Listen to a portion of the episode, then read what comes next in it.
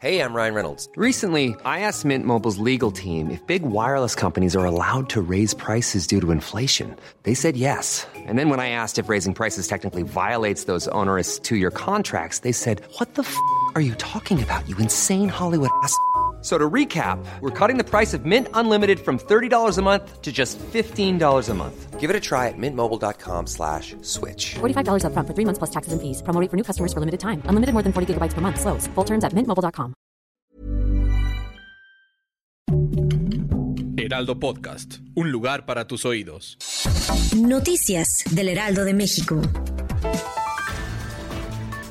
La mañana de este 1 de febrero se suscitó un incendio en las instalaciones de una bodega donde se almacenan envases de PET. Este accidente ocurrió en la delegación Gustavo Amadero sobre la avenida San Javier al cruce con Cuautepec. Afortunadamente no se reportan personas lesionadas y el incendio fue controlado poco después de las 7 de la mañana.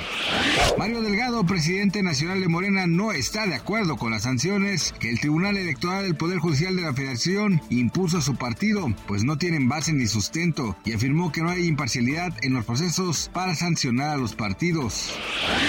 Los padres solteros ahora también podrán recibir apoyos sociales. La Secretaría del Bienestar informó que serán tomados en cuenta para un apoyo económico. Los requisitos para ser beneficiarios son los siguientes. Acta de nacimiento del padre y del hijo o hija, así como el CURP, comprobante de domicilio, identificación oficial, carta de no afiliación al ISTE o IMSS. El apoyo será bimestral e irá de los 1.600 pesos para padres de niños recién nacidos a los 4 años y de 3.600 pesos para niños recién nacidos con alguna discapacidad y hasta los 6 años.